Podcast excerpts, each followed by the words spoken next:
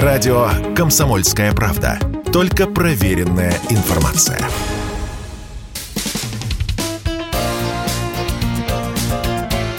Говорит полковник. Нет вопроса, на который не знает ответа Виктор Баранец. Итак, сегодня различные источники, авторитетные и менее авторитетные, передают информацию о том, что в небе над Воронежем был сбит украинский разведывательный беспилотник. Если брать этот факт и соединить его с другими фактами, которые произошли недавно в прифронтовых, я не побоюсь сказать, прифронтовых областях в тех областях, которые граничат с Украиной, то мы можем наблюдать очень тревожную тенденцию.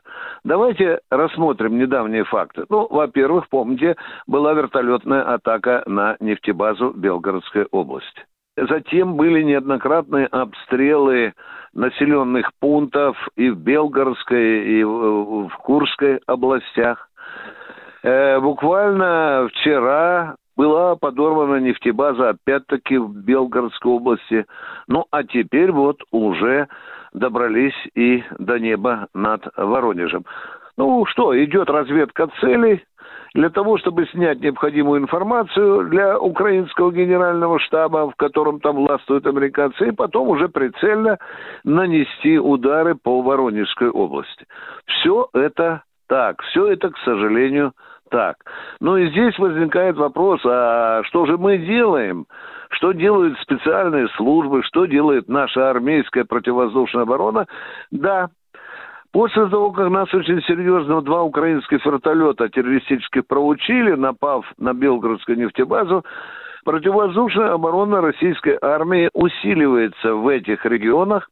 Вы знаете, что усилены и комплексами противовоздушной обороны, Появились там и переносные зенитные ракетные комплексы. Ну что, прифронтовая область есть прифронтовая.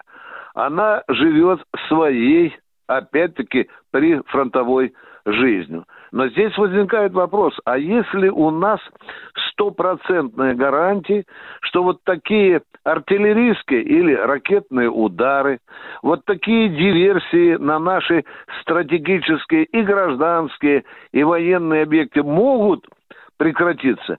Нет, никто вам таких гарантий не даст. Следовательно, надо быть готовым и не бояться об этом говорить продолжению следующих диверсий. Готовиться всем, и местному населению, и, разумеется, армии.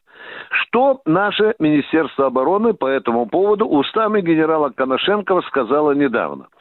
Если такие взрывы и диверсии будут продолжаться на территории Э, России, мы оставляем за собой право на ответные удары, вплоть до того, что будем наносить эти удары под центром принятия решений, вплоть до Киева. Да, я повторяю, вплоть до Киева. Мне кажется, что если выводы Киев не сделает из этого строгого предупреждения Министерства обороны, то я не исключаю, что у украинского президента Зеленского, министра обороны, начальника генштаба будут перевоспитывать другими средствами. Они у нас хорошо известны. Это и калибры, это и кинжалы, это и уникальные ракеты воздушного базирования, высокоточные Х 101. О чем я говорю?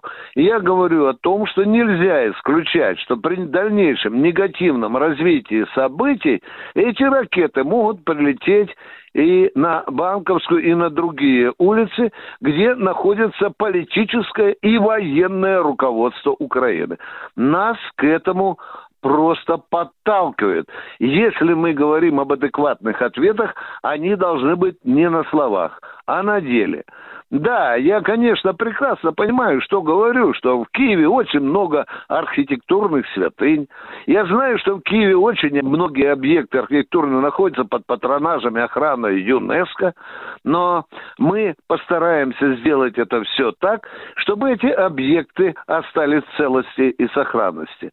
Ну, а что касается политического и военного руководства Украины, то наши калибры очень эффективно умеют перевоспитывать тех людей, которые не понимают те благоразумные призывы, которые уже давным-давно звучат из Москвы. Ну что, когда люди не понимают слова, их приходится перевоспитывать оружием. Я не исключаю, что так оно и будет. Виктор Баранец, Радио «Комсомольская правда», Москва.